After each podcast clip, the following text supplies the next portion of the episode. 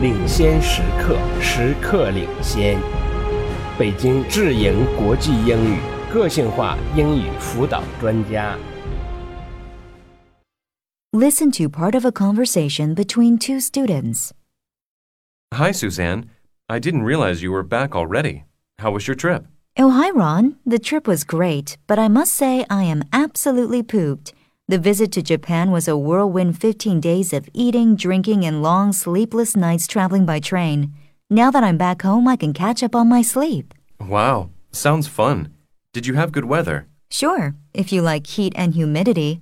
I love heat, so I couldn't get enough of it. And once Tokyo seemed unbearably hot, we hopped on an air conditioned train with lots of yummy sushi and cold beer and headed south to visit Kagoshima. It was a true adventure. So, what did you do in Kagoshima?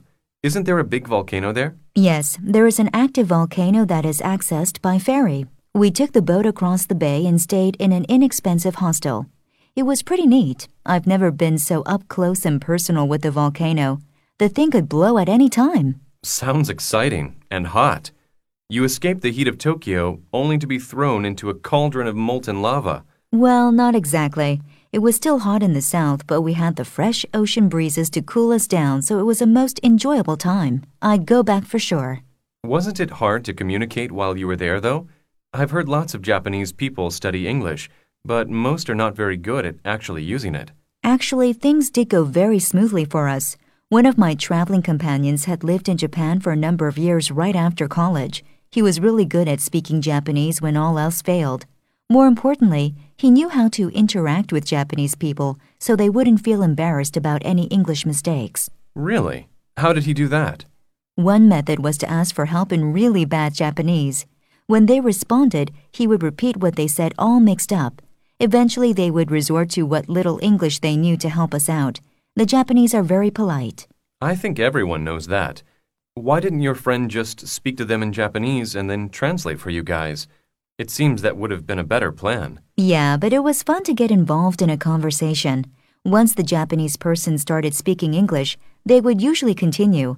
We met some really interesting people that way and also got some really good tips for sightseeing and eating. I never thought of that.